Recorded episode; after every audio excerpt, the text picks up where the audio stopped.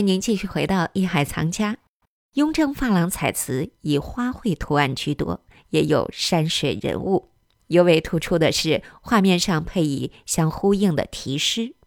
珐琅彩瓷器色彩繁多，画工也需特别讲究。那接下来呢，我们继续一起了解画师们是如何在有弧度的器物表面绘制出不变形的画作的。欢迎走入艺海藏家。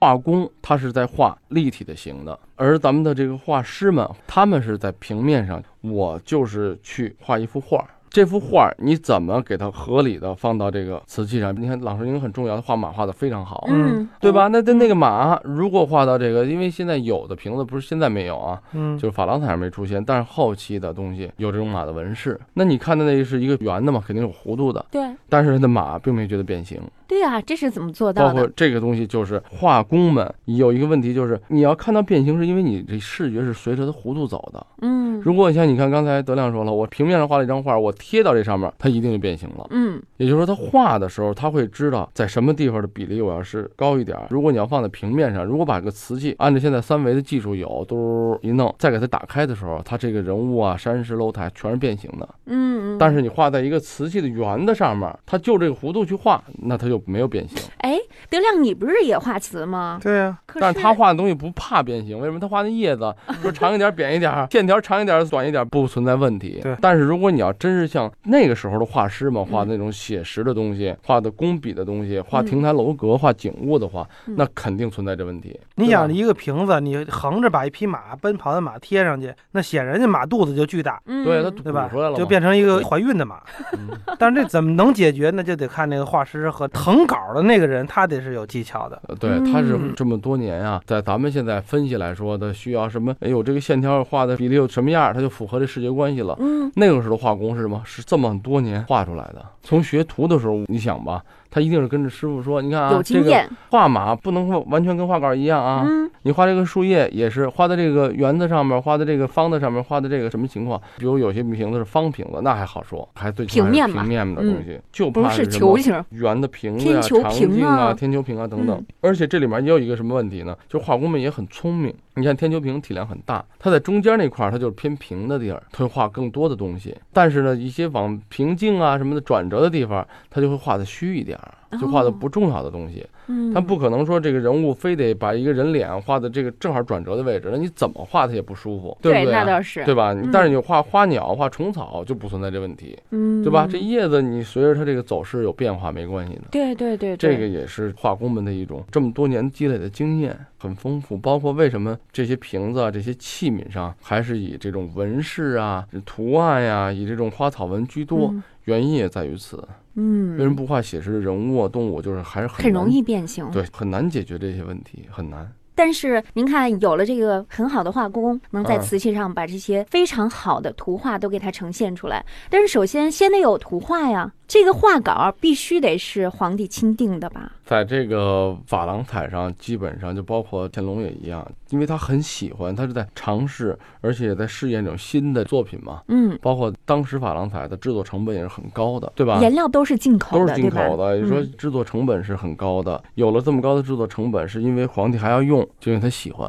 所以他是一定要审这个稿子的。我们在故宫原来有过一次瓷器的展览，那个展览我印象特别深，就是把我们以前存的档案里面出现的皇帝看到的这些稿，给呢朱批的一些文字，嗯，这个东西，我认为这个兰草不行，搁在这儿有点不好看了，或怎么样，就是他批的一些东西。嗯然后呢，画工们再根据他的意见再改。皇帝对这个当时的珐琅彩的制作呀，它的设计，包括它画工啊，包括画师谁画的都很在意。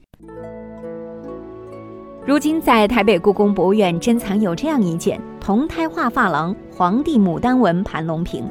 台北故宫博物院副研究员陈慧霞是这样介绍这件极具雍正朝珐琅彩特色的器物的。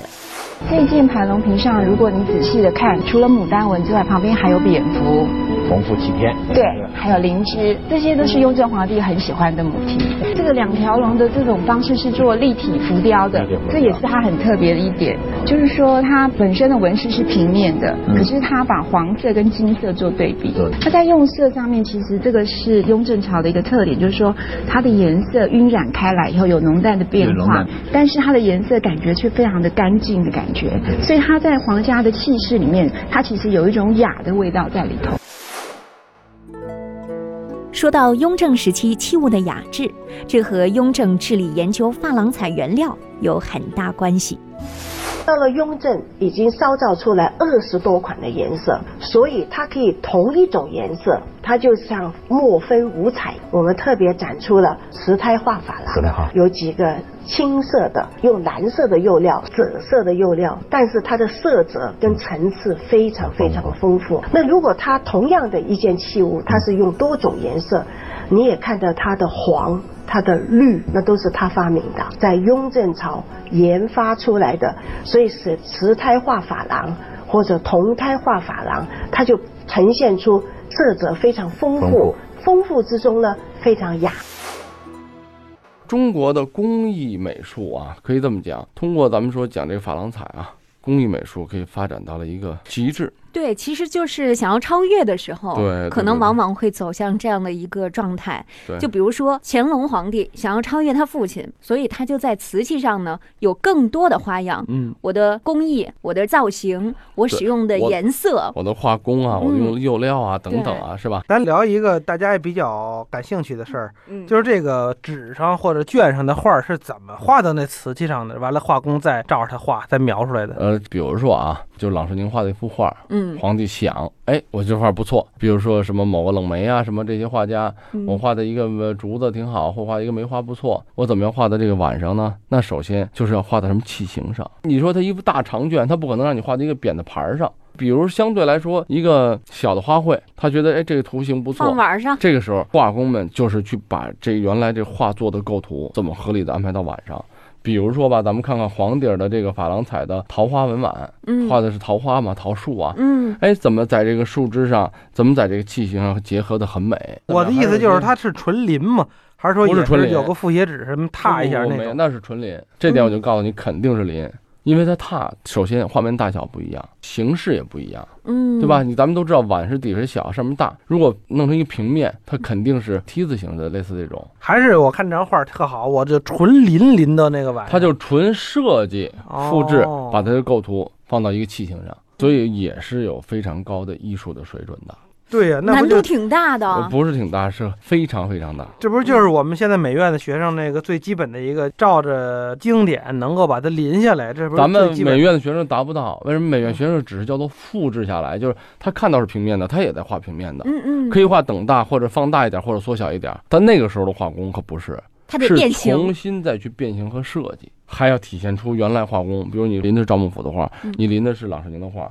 你临的是董其昌的画，你临的是冷梅的画，对吧？你临的是王元祁的画，那全不一样。风格技法，你还有体现出人家原画家，嗯，包括他的构图的效果，非常有难度。这也确实是挺有难度的，但是我们在仔细看雍正时期这个珐琅彩的时候，带给我们那种新奇的感觉，嗯非常的美。具有了康熙那时候所没有的那种灵动啊、嗯生动啊，对，同时呢，又比乾隆时期内敛，我觉得就是珐琅彩本身是一个很华丽的一种绘画的材料和方法，但是呢，它却画出了一种中国文人画的一种意境、一种状态，嗯，所以这个是它最难的地方，也是体现出雍正这个皇帝啊，这个性格本身啊所具有的严谨啊、内敛啊这么一种有法度的这么一种效果。在雍正往后、乾隆之后，这个珐琅彩是就慢慢没落了吗？呃，没有，乾隆的中期呢是发展的最辉煌，之后呢是洋彩，再之后就是咱们说了粉彩、粉五彩嗯彩之后呢，啊，到了咱们说钱乾隆将道光啊之后，那就随着国力和这个确实花费也高，嗯，就变成了只是在照搬先帝的以前的这种技法，画一些宫廷的东西，这是才慢慢走下坡路。而且这种珐琅彩瓷器吧，当初在民间是难得一见的，嗯这个仅仅是御用的东 西，是吧？第一是成本高，第二是有皇家的控制，不让你用。就跟你对黄袍似的，谁都知道我可以做块黄布穿在身上，那就砍头呗。